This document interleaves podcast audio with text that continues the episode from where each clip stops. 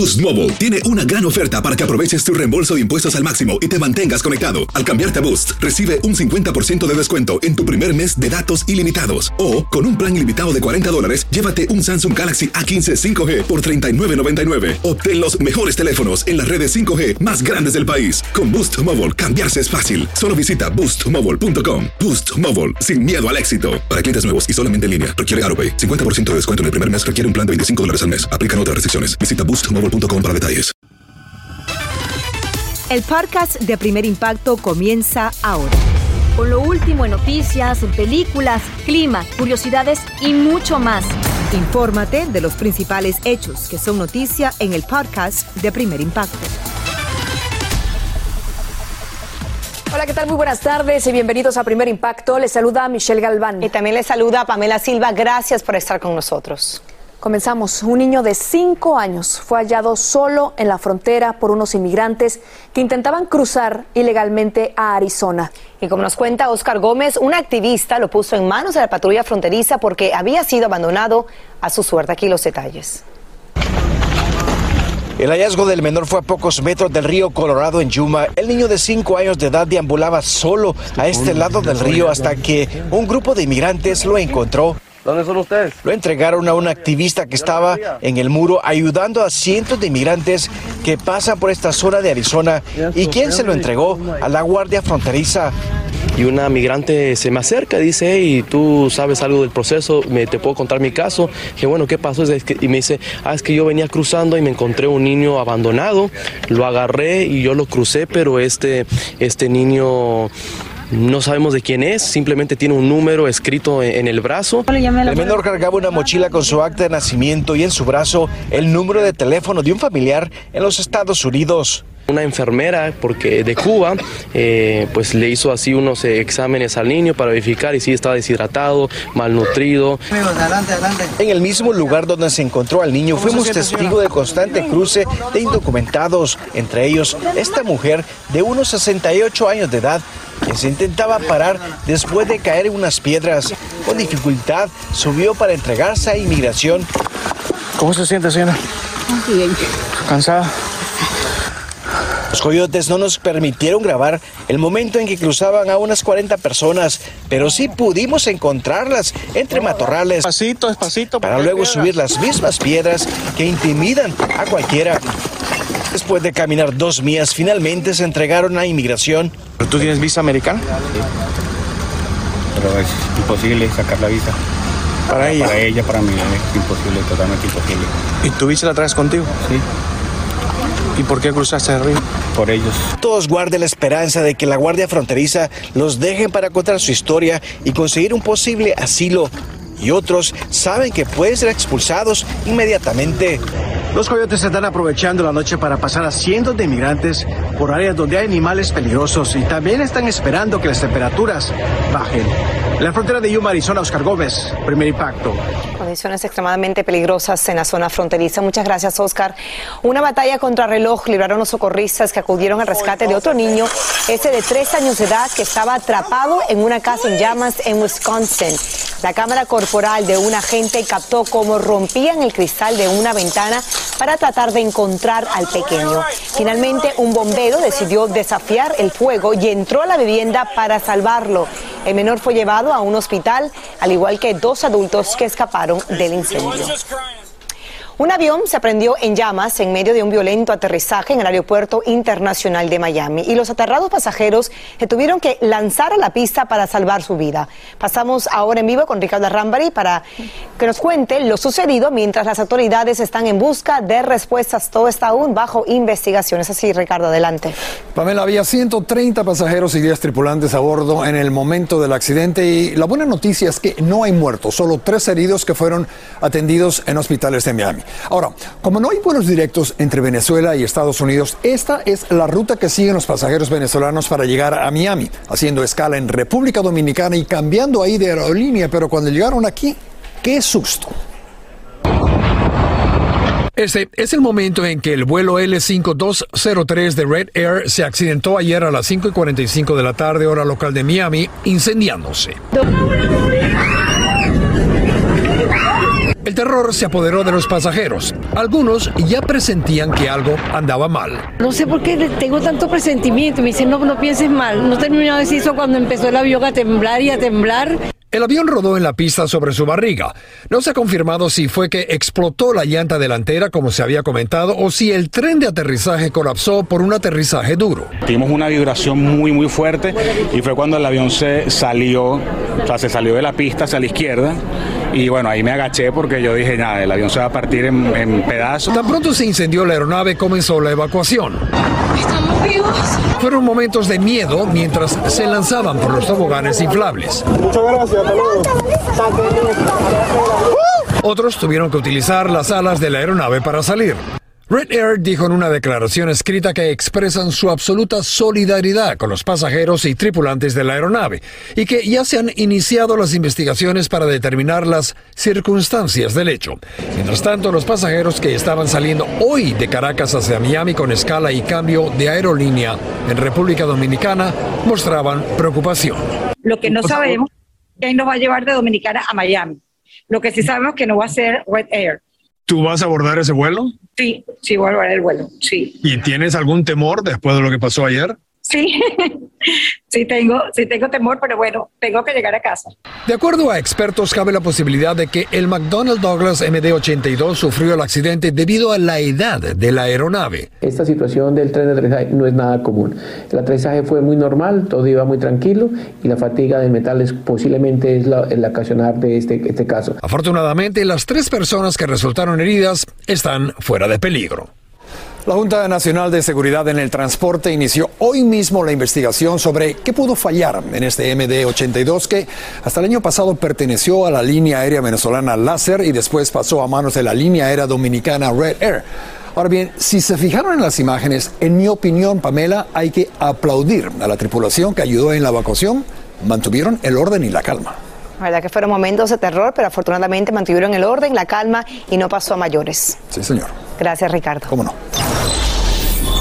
Vamos a otras noticias. Absuelven al hispano que le arrancó la vida a una mujer y dejó más de 20 heridos cuando embistió a una multitud de Nueva York en el año 2017.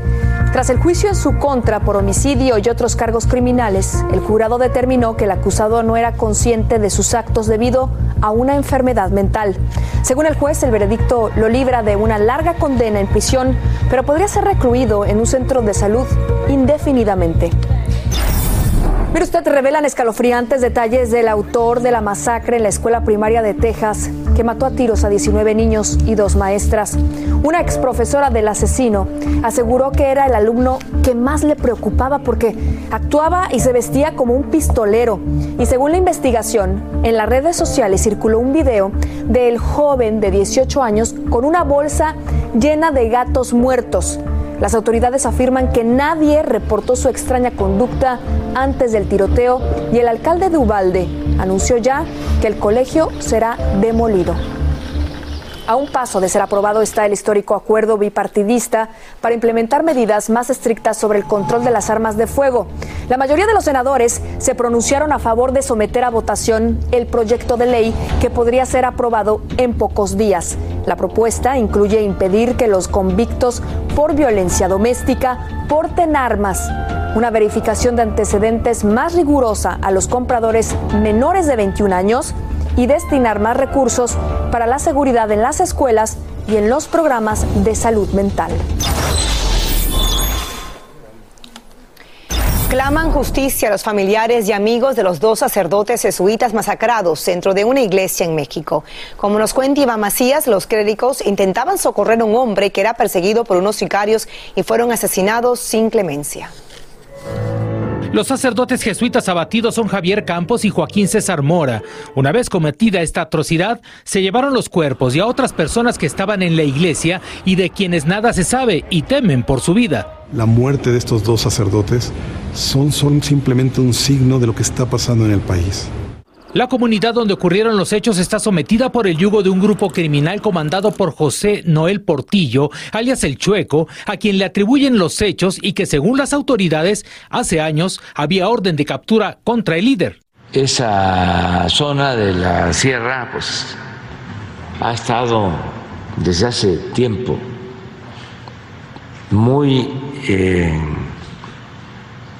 infiltrada, penetrada, dominada. Por la vida de estos dos hermanos. En la capital mexicana se ofreció una misa en homenaje a las víctimas de esa masacre que los llena de miedo porque rebasaron los límites que antes eran respetados por los criminales. Ellos, como jesuitas, obviamente ocupan un lugar muy especial, pero ellos representan también a las muchas víctimas que hoy no están teniendo eh, justicia. El hijo del guía de turistas abatido se reunió hoy con autoridades federales y le dijeron que investigan, aunque no hay avances sólidos del caso. También aseguró que hasta hace unos días ese grupo criminal los dejaba trabajar libremente y no se metían con la población. En Ciudad de México, Iván Macías, primer impacto.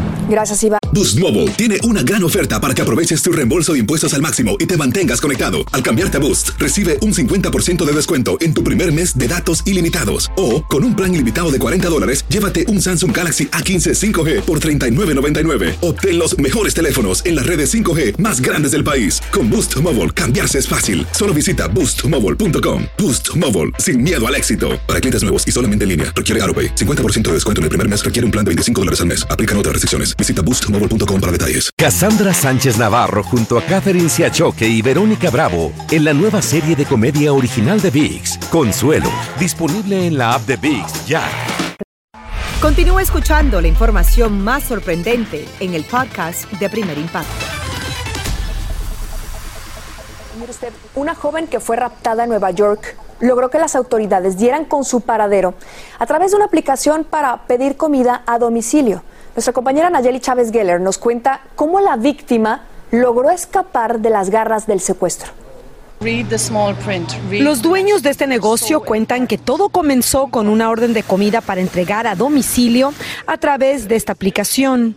El pedido de un sándwich irlandés y una hamburguesa venía con un extra, pero no de salsas ni acompañantes, sino de una angustiosa y escalofriante súplica de auxilio. La primera reacción mía cuando vi llamen a la policía, yo les dije, llamen a la policía, porque esto no, este, no es un mensaje que está bien escrito, uh, bien redactado como para una broma. Sorprendidos y nerviosos, los Bermejo le dijeron a sus empleados que cancelaran la orden y llamaran a la policía que llegó a esta dirección, donde descubrieron a la joven de 24 años de edad, quien estaba siendo retenida por un hombre de 34 años, quien además la estaba abusando sexualmente. No nos esperábamos que pasara y pues nos sentimos bien orgullosos también de poder haber ayudado. Según las autoridades, el secuestrador, identificado como Kimo Royal, a quien la víctima había conocido en una aplicación para citas románticas, le permitía a la joven usar su teléfono únicamente para ordenar comida y ella aprovechó para escribir el mensaje. La dueña del negocio nos contó que a consecuencia de su buena acción recibieron una llamada de alguien de la aplicación que les dio 5 mil dólares como recompensa, aunque para ellos la mayor gratificación fue la policía dándole las gracias y diciéndoles que la joven estaba bien. El sospechoso ahora enfrenta cargos por violación, secuestro, estrangulamiento y abuso sexual. Ya había sido acusado de haber asaltado sexualmente a otra joven días antes de este horrendo suceso. En Yonkers, Nueva York, Nayeli Chávez Geller, primer impacto. Muchísimas gracias, Anayeli, por ese reporte. Y yo creo que aquí también hay que resaltar la labor de este hombre hispano que dijo, algo aquí no anda bien, ¿no? Esto no es una orden normal, cancélenla y vamos a llamar a la policía. Gracias a esa actitud que pudo tomar este hombre hispano, una mujer está sana y salva. Claro, no, y también que no ignoró su instinto, que él dijo, eso no está bien redactado, aquí hay algo sospechoso y inmediatamente actuó y gracias a Dios esta mujer, esta joven, está sano y salvo ahora. Claro, y hay que prestarle atención siempre a esas señales, ¿no? Y cuando vemos estas organizaciones que están luchando contra el tráfico humano, también siempre nos dicen que debemos estar alerta, incluso en los baños de las mujeres donde sucede pues muchísimos crímenes. Hay que estar muy, muy alerta, de verdad, y denunciar, muy importante. Inmediatamente, no hay que perder ni un segundo. Investigan la repentina muerte de una mujer en California que salió a caminar con sus perros y aparentemente fue sorprendida por una fuerte tormenta eléctrica. Salvador Durán está en el lugar de los hechos con los detalles de una descarga mortal. Adelante, Salvador, cuéntanos. ¿Qué tal? Muy buenas tardes. Y nosotros nos encontramos en la ciudad de Pico Rivera, aquí en el condado de Los Ángeles, en donde esta tarde, en efecto, las autoridades nos han confirmado que fue un rayo el que alcanzó a una mujer y a sus dos pequeños perros que caminaban a lo largo del río de San Gabriel esta mañana durante una tormenta eléctrica. Fue también otra persona que se encontraba en la zona quien llamó al 911 al ver a la mujer tirada en el asfalto y reportó el incidente. Él dice que no vio cuando le cayó el rayo, pero sí la vio tirada inerte sobre aquí, sobre la zona. Ahora, los vecinos de, de aquí del área nos han comentado sobre lo frecuente que es que muchas personas vengan aquí a caminar y hacer ejercicios a la zona. Muy doloroso para la familia, para los amigos, para los vecinos aquí de Pico Rivera, que nunca había pasado esto, pero este, pues ojalá que Dios la tenga en su gloria y que no vuelva a pasar nada de eso aquí entre nosotros. She's a female Hispanic adult between 50 to 55 years old. Las autoridades nos han confirmado que ya han identificado a la persona, pero que primero tienen que notificarle a su familia antes de dar a conocer su nombre. Pero nos dijeron que es una mujer de aproximadamente 50 años de edad y es hispana y residente de aquí de la zona. Ellos también han lamentado el hecho ya que pues las posibilidades de que una persona fallezca porque la alcance un rayo son verdaderamente pocas. Nosotros estamos directamente desde Pico Rivera, yo soy Salvador Durán. Regresamos ahora con ustedes al estudio. Muchísimas gracias, Salvador. Y tenemos más para usted porque la desaparición de su familia en una peligrosa carretera de México dejó a un hombre sumido en la incertidumbre. Y como nos cuenta Karina Garza Ochoa, él ha agotado todos los recursos a su alcance para encontrarlos, pero se esfumaron sin dejar rastro. Si ya me los mataron, díganme dónde los enterraron o en qué coordenada está. Yo voy por ellos. Yo sé que a lo mejor vivo no los voy a encontrar. Así de resignado está Salvador Becerra, de 66 años de edad. Suplica tener cerca nuevamente a su hija y nietos, así sea muertos. La última imagen de Lidia Becerra con vida es de esta cámara de seguridad. La acompañaban sus hijos Kineret, de 26 años de edad, y Enic, de 15. Era clase trabajadora, ellos no andaban mal. Iban a comprar pacas de ropa para salir adelante. Desaparecieron desde el 11 de mayo pasado, en una peligrosa zona en los límites de Nuevo León y Tamaulipas, donde con frecuencia se reportan grupos de hombres armados, balaceras y campamentos improvisados de la delincuencia organizada. Salvador contrató un equipo de investigación privado que detectaron sus teléfonos encendidos, pero culpa a las autoridades de Nuevo León de filtrar detalles de la geolocalización y perderle el rastro. Se me cayó toda la investigación que yo llevaba. Apagaron los teléfonos y ya no supimos la seña de los teléfonos hasta la fecha. Salvador no ha parado de pegar volantes con los rostros de su familia en tráileres. Participa en protestas y manifestaciones de personas que, como él, no saben nada de sus seres queridos y casi a diario busca en la zona donde desaparecieron porque las autoridades no le dan resultados. La Fiscalía de Nuevo León asegura que no hay avances en la investigación de este caso. Por eso este padre y abuelo dice que no descansará hasta encontrarlos. En Monterrey, México, Karina Garza Ochoa, primer impacto. Gracias, Karina. Continuamos con más de Primer Impacto en vivo. La vida de unos jóvenes fue truncada tras salir de una fiesta en Texas. Lidia Barrón habló con sus consternadas madres que no comprenden por qué una pelea entre novios tuvo que terminar a tiro limpio. Padre nuestro que estás en el cielo, santificado sea tu nombre. Las oraciones y una cruz de cal que simboliza el cuerpo sin vida de Damián García son el homenaje póstumo que rindió su familia al joven asesinado a balazos en Garland, Texas. Simplemente nada más iba a una fiesta y ahí fue donde le dieron la muerte. Damián, quien acababa de cumplir 18 años, y su amigo Melvin Salas, de 17, fueron baleados en plena calle luego de salir de una fiesta en este vecindario. Lo que me han dicho es que pues hubo discusiones, hubo discusiones por parte de, de, su novia de mi niño y él, que discutieron y que mi niño ya se quería ir y que su novia le decía que se quedara, que no se fuera. Todo parece indicar que el pleito verbal entre Damián y su novia escaló a tal grado que el hermano de la muchacha, quien también estaba en la fiesta con unos amigos, intervino. Hubo una discusión y salieron a relucir las armas. Ella fue la que me, habló por teléfono, la novia. Me dijo, señora, señora, ya Damián está muerto. Dije, ¿qué pasó? Dijo Damián, señora, Damián está muerto. Ya fue lo que me dijo. A la señora Rodríguez la noticia le heló la sangre, pues Damián era el más pequeño de sus hijos. Es un dolor muy fuerte, este, es un vacío muy grande y un vacío que se hizo más profundo cuando supo quién estaba detrás del pleito. Pienso que por más discusión que haya tenido él con su novia, no, o sea, como para que su hermano haya, no haya matado de esa manera. Aún no está claro quiénes fueron los autores de los disparos, pero la señora Rodríguez asegura que el cuerpo de Damián tenía siete balazos. Había por lo mínimo dos pistolas y fue un intercambio de disparos. Al llegar al lugar, la policía confirmó el deceso del joven y la gravedad de las heridas de su amigo Melvin, quien murió más tarde. Ahí estaban también los otros jóvenes. Inmediatamente encontramos que dos de ellos fueron involucrados y fueron arrestados inmediatamente. Este, fue luego que encontramos que había una tercera persona involucrada que también disparó matando uno de los víctimas. Los tres fueron encarcelados. Te vas y me dejas.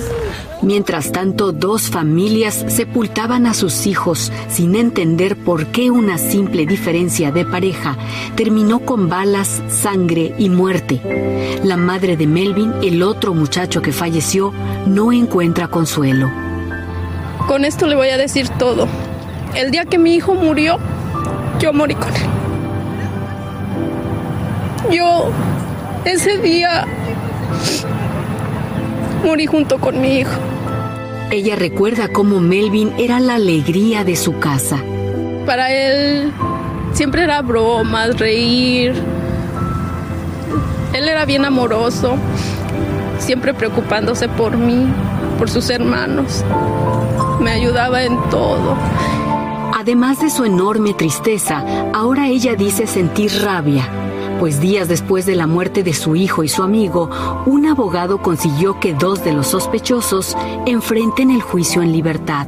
Es una injusticia lo que hicieron contra ellos y solamente nosotros como madres queremos justicia, no queremos que los asesinos anden afuera. Los tres implicados enfrentan cargos de homicidio en primer grado y aunque dos de ellos, en efecto, están libres bajo fianza, esto no significa que no enfrenten el peso de la ley, pues el proceso judicial continúa. Esta investigación todavía no ha terminado. Es, es una cosa que va a seguir en proceso hasta el final. Eh, puede durar un año, dos años, tres años. Una increíble historia y la policía hizo un llamado a los que estuvieron en la fiesta para que den su testimonio porque aún hay muchos cabos sueltos en la investigación y esto de alguna manera ayudaría a esclarecer lo que realmente sucedió ese día y por qué se desató la mortal balacera. Tres niños ucranianos vivieron una experiencia que jamás olvidarán. Acompañaron al Papa Francisco en su habitual recorrido por la Plaza de San Pedro en el Vaticano. Los menores son refugiados que asisten a una escuela en Roma y el pontífice los llevó a bordo del papamóvil mientras saludaba a miles de devotos y bendecía a los bebés. Luego oró por la paz y le pidió a todos que mantengan en sus oraciones a las víctimas de la guerra en Ucrania. Una experiencia sin duda inolvidable. Y así llegamos al final. No olvide sintonizar su noticiero local y mañana nos vemos. Siempre puede encontrar más información en nuestra página digital primerimpacto.com. Mañana tendremos mucho más con todo el equipo de Primer Impacto. Buenas noches. Gracias por su confianza. Así termina el episodio de hoy del podcast de Primer Impacto. Encuentra episodios nuevos de lunes a viernes, primero en la aplicación de Euforia y en todas las plataformas de podcast. Como siempre, gracias por escucharnos.